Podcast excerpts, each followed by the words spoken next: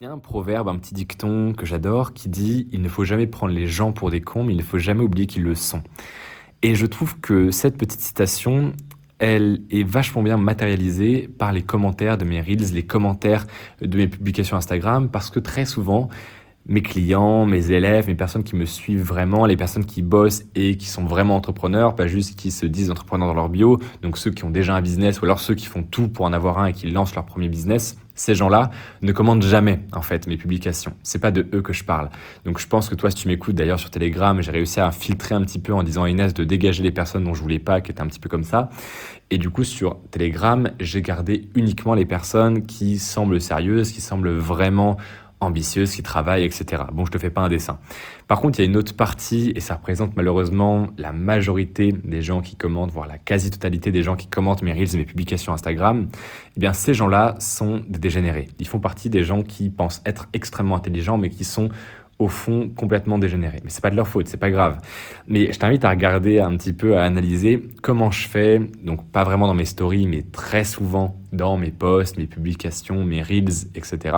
Comment je fais pour attaquer ces groupes de, de personnes, comment je fais pour les offenser, pour leur rentrer dedans en espérant qu'ils réagissent? Parce que tu le sais sur Instagram, si par exemple tu fais une vidéo, une IGTV ou euh, un, Reels qui est extrêmement bien fait, mais qui est un contenu informatif, c'est-à-dire où tu délivres de la valeur, où tu apprends des choses aux gens, ben en fait, le côté cupide de l'être humain ne va pas les pousser à partager. Parce que toi-même, quand peut-être tu suis une formation qui est très bien faite, quand tu lis un bouquin que tu adores, etc., tu n'as pas forcément envie de le partager parce que les pépites que tu as trouvées dedans, bah, tu n'as pas envie qu'elles soient accessibles à tout le monde. Tu as envie de garder ça pour toi c'est normal. Donc quand tu fais du contenu informatif vraiment intéressant sur Instagram, ça va pas marcher. Il va pas exploser parce que bah, les gens ont aucun intérêt à le partager en fait. Les gens voient leur intérêt personnel.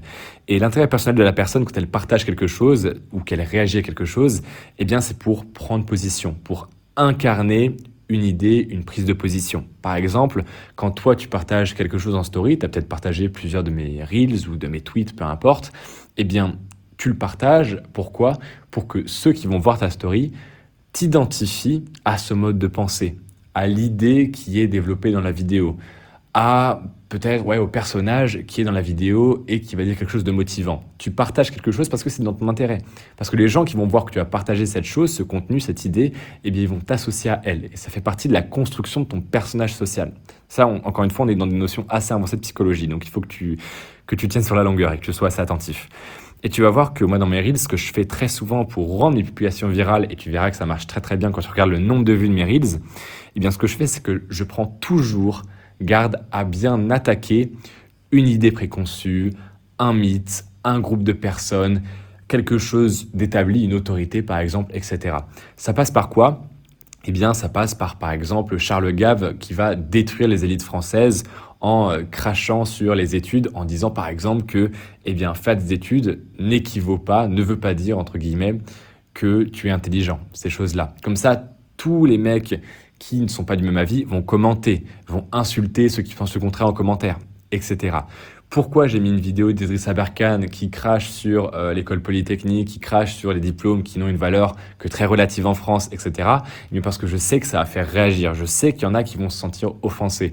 Pourquoi j'ai mis des tweets récemment euh, sur les écoles de commerce, etc. Pourquoi je fais du contenu qui offense, qui choque, qui fait polémique? Eh bien parce que ça me fait du trafic, c'est mon intérêt de le faire.